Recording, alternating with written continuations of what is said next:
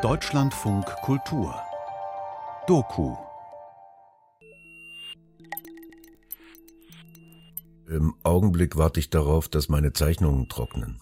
Dann fange ich an, sie zu nummerieren und zu stempeln. Ich habe einen lautlosen Stempel und ich stemple langsam, weil es in die Komposition passen muss. Dann scanne ich die Zeichnungen ein und setze sie in meinen Blog, so dass sich die Menschen daran erfreuen können. Ich bin ein verrückter Einsiedler, der sein Leben der Kunst vermacht hat, weil ich sonst auch nichts mehr zu tun habe.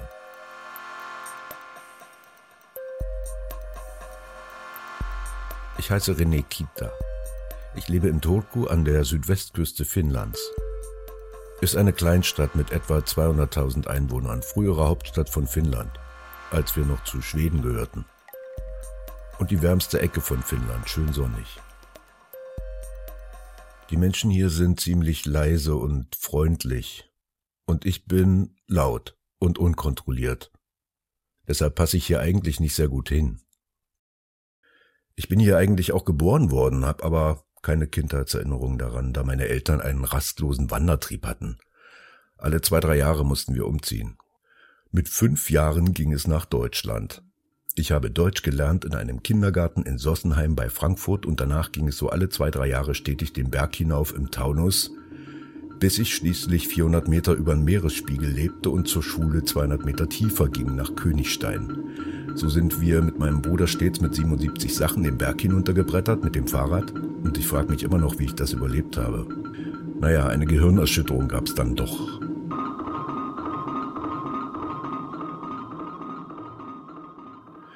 Mit 18 zogen wir nach Helsinki mit meiner Mutter und ich.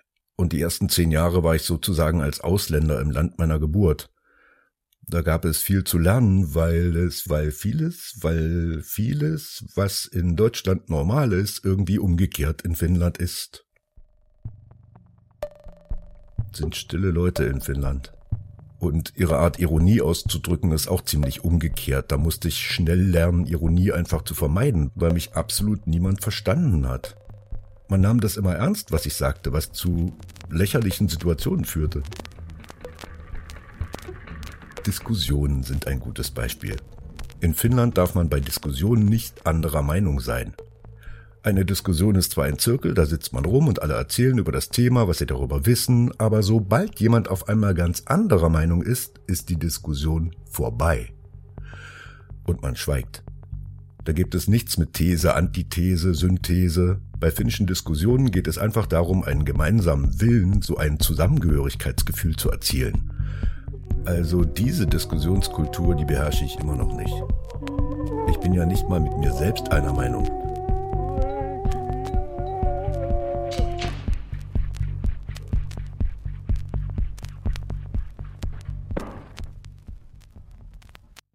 Bescheidenheit ist in Finnland erste Bürgerpflicht. Da ich aber in Deutschland aufgewachsen bin, nahe von Frankfurt, hatte ich einen schweren Kulturschock, als ich nach Finnland umzog. In 1983.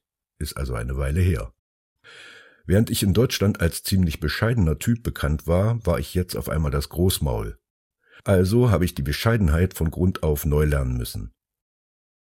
Ein Teil von mir ist offenbar immer noch zehn Jahre alt. Das ist mir etwas peinlich, aber andererseits, andererseits kriege ich alle meine besten Ideen von ihm und die schlimmsten natürlich. Es sind ziemlich lächerliche Ideen dabei natürlich, aber dieses Projekt fing auch damit an. Eine Million Gesichter. Stell dir das vor. Was ist schon eine Million hin oder her? Es ist bloß, sagen wir, tausend Künstler, die je tausend Bilder machen. Genau gesagt fing diese Serie am 1. November 2011 an, mit der ersten Zeichnung für diese Ausstellung in 2012. 2012 hatte ich eine Ausstellung, die hieß 10.000 Gesichter. Ich wollte eigentlich Ölgemälde da ausstellen, aber mir lief die Konzentrationsgabe davon und so habe ich beschlossen, das zu machen, was mir am natürlichsten gelang, eben Gesichter. Und innerhalb von vier Monaten mit 150 Gesichtern pro Tag hatte ich 10.000 zusammen.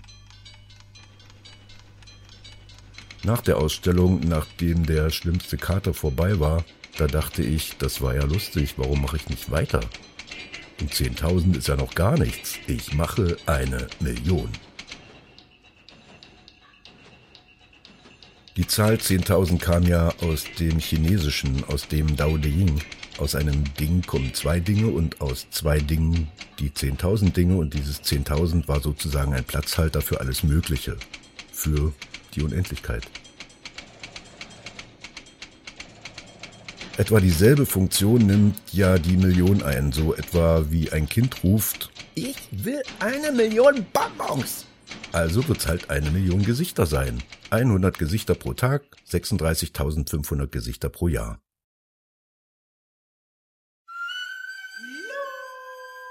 Reni Kita ist mein Künstlername.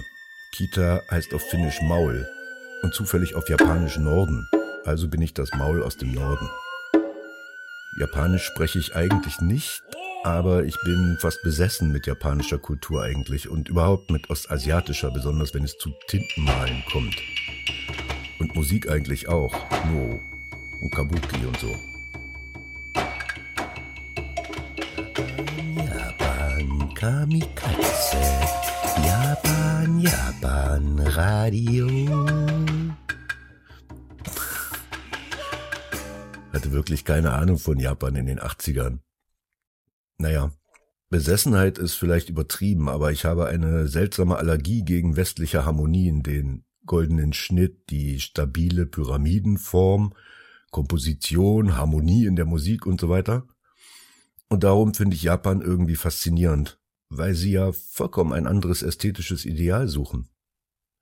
Und diese Perfektion in der Imperfektion, das ist etwas, das ich suche. Meine ideale Zeichnung würde aussehen, als wäre sie aus Versehen entstanden und trotzdem perfekt. Ein perfektes Gesicht.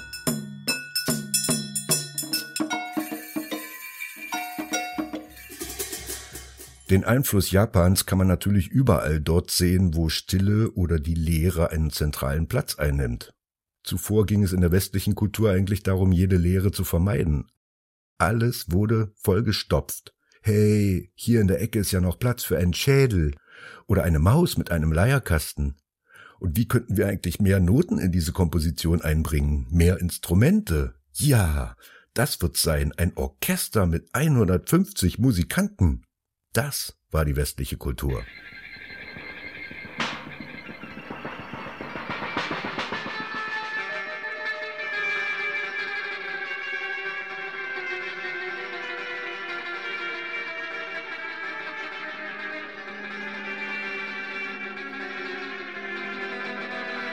Japan, Japan, Radio, Radio.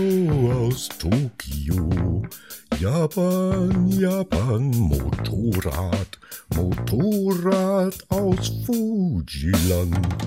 Japan, Japan, Kamera, Kamera aus Hiroshima. Japan, Japan, Curryhuhn, Bruce Lee kämpft mit dem Curryhuhn. Japan, Japan, Samurai, und schon kommt der Tod herbei, und schon kommt der Tod herbei, und schon kommt der Tod herbei, und schon kommt der Tod herbei. Und, oh, ja, ja,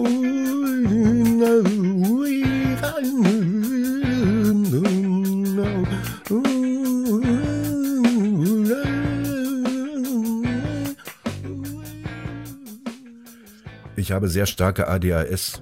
Ich kann mich gerade mal eine Minute am Stück konzentrieren. Wenn ich etwas Großes noch im Leben zustande bringen will, dann muss es in ein Minutenstücken geschehen. Und dafür sind diese Gesichter eben perfekt geeignet. Eigentlich ist dieses Projekt ein Nachgeben, eine Aufgabe im Sinne von aufgeben. Dass ich dachte, so etwas richtig Wertvolles wie Joseph Beuys oder so werde ich sowieso nicht machen, also konzentriere ich mich darauf, was eben von selbst gelingt was ja auch irgendwie ein daoistisches Herangehen ist. Und so ist es mit meinen Gesichtern. Das ist das, was mir am einfachsten fällt. Und das macht mich glücklich. Deshalb will ich nun den Rest meines Lebens damit erfüllen. Ich bin jetzt 57 Jahre alt. Ich habe mir ausgerechnet, dass ich etwa 77 sein werde, wenn ich eine Million zusammen habe und 77 ist zufällig auch die durchschnittliche Lebenserwartung eines finnischen Mannes. Also habe ich 50-50 so eine Chance, das zu erreichen. Es handelt sich also um eine echte Deadline.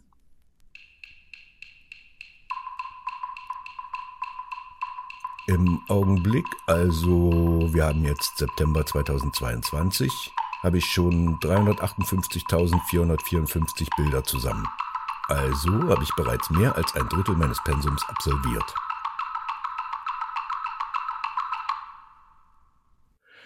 Ich bin jetzt als arbeitsunfähig eingestuft, da ich ADHS habe und mich gerade mal eine Minute lang konzentrieren kann, was natürlich nicht sehr praktisch ist im Arbeitsleben besonders da ich ein Vierteljahrhundert als Übersetzer gearbeitet habe.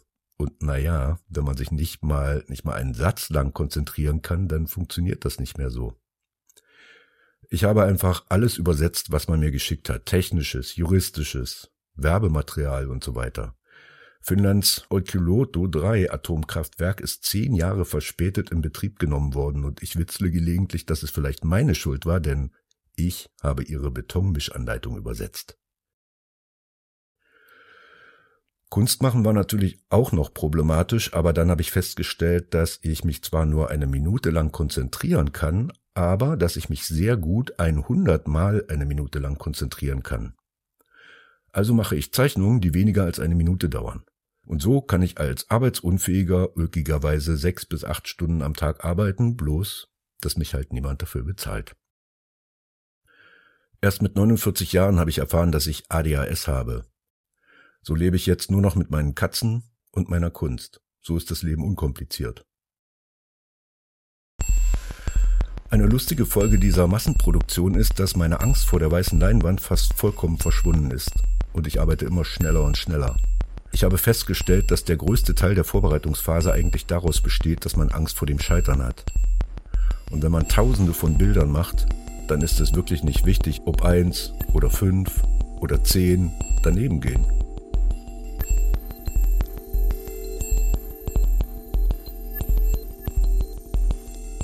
Ich habe ein etwas gestörtes Verhältnis zum Absurden. Je absurder ein Projekt, desto mehr fühle ich mich dahingezogen und eine Million Gesichter ist wirklich sehr schön absurd. Manchmal denke ich an Roman Opalka und frage mich, ob meine Kunst eigentlich absurd genug ist, um moderne Kunst zu sein. Er hatte so zwei Meter hohe Leinwände. Er fing mit der Nummer eins an und dann setzt er dies mit jedem Bild nochmal fort. Als er 2011 starb, hatte die Nummer 5.600.000 oder so erreicht. Bei Gesichtern kann man sich alle möglichen Freiheiten nehmen, weil das menschliche Gehirn so programmiert ist, Gesichter überall zu sehen, wo nur zwei Punkte für Augen und ein Strich für den Mund zu finden sind. Gelegentlich ist es mir sogar peinlich, dass ich diese Freiheit nicht voll ausnutze, also nicht in die totale Abstraktion gehe und dann nur einige Hinweise auf Augen und Mund hinzufüge. Mein Ideal wäre es, hart an der Grenze der Abstraktion zu segeln. Aber ja, das menschliche Gesicht ist wirklich so einfach zu erkennen, so hart ins Gehirn eingeschrieben, dass die Abstraktion stets viel zu weit entfernt zu liegen scheint. Zen-Buddhisten sagen, dass man jeden Tag als Anfänger beginnen sollte. Das passt mir gut, da ich ohnehin nie die Geduld hatte, Kunst richtig zu studieren. Schwieriger ist es auch, wirklich jedes Gesicht neu zu erfinden. Da kriecht die schnöde Routine in jedem Pinselstrich. Aber da hilft nun die ADHS, denn Wiederholung ist langweilig. Jedes Gesicht muss zumindest anders sein als das vorherige. Die Langeweile des ADHS-Menschen ist nicht so leicht zu erklären. Na, ich gehe jetzt und zeichne noch 70 Gesichter. Das ist immer unterhaltsam.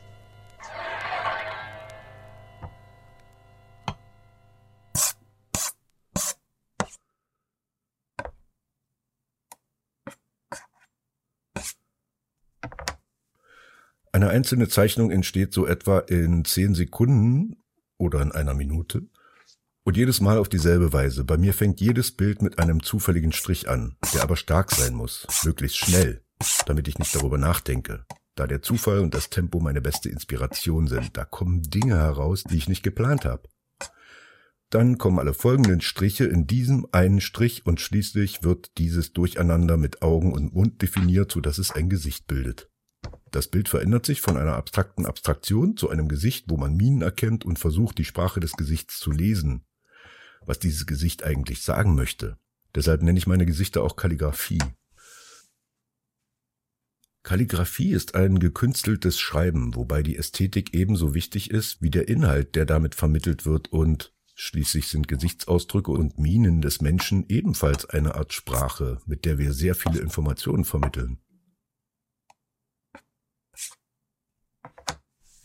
Ich hatte eigentlich gehofft, dass sowas wie Erleuchtung oder Beruhigung in meinem Leben auch noch durch diese Serie hervorgerufen würde, aber so sehr hat es nicht gewirkt. Offenbar muss man, um die Erleuchtung zu finden, auch richtig meditieren, und das funktioniert bei mir nicht. Ich habe ja diese Konzentrationsschwäche und so einen Schwachsinn. Aber allmählich wird es zur Gewohnheit, täglich hundert Zeichnungen zu machen. Am Anfang hatte ich die Angst, dass ich mich ständig wiederholen würde. Es war auch am Anfang da ein Problem, aber mit der Zeit seltsamerweise scheinen sich die Wiederholungen gelegt zu haben. Sind alles Variationen zu Themen, aber ich finde ständig Neues. Es wird meine eigene Sprache, und in der Sprache werden ja stets dieselben Wörter verwendet, aber die Inhalte verändern sich, und so spreche ich halt mit Gesichtern. Ich male auf normales A4 Kopierpapier, weil das offizieller wirkt, wie bürokratischer Papierkrieg. Und besseres könnte ich mir nicht leisten. Bei 3000 pro Monat würde das teuer werden. Papier, Papier, A4, Papier. Papier, Papier, Papier, Papier, A4, Papier, Papier, Papier, Papier, Papier, A4, Papier, Papier, Papier, A4, Papier, die offizielle Waffe im Papierkrieg. Papier. Nee, nee. Ich halte diesen Monolog, weil ein richtiges Interview so viel Druck verursachen, so viele Pausen enthalten würde, dass ich vor Scham sterben würde. Und in Anbetracht der Deadline bin ich froh, dass ich dieses Risiko umschiffen kann.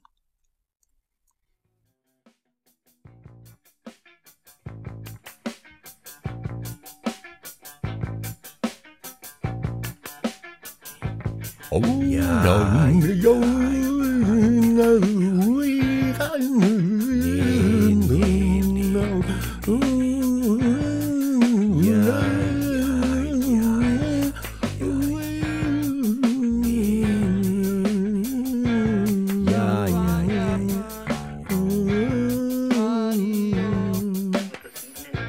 Japan, Japan, Radio,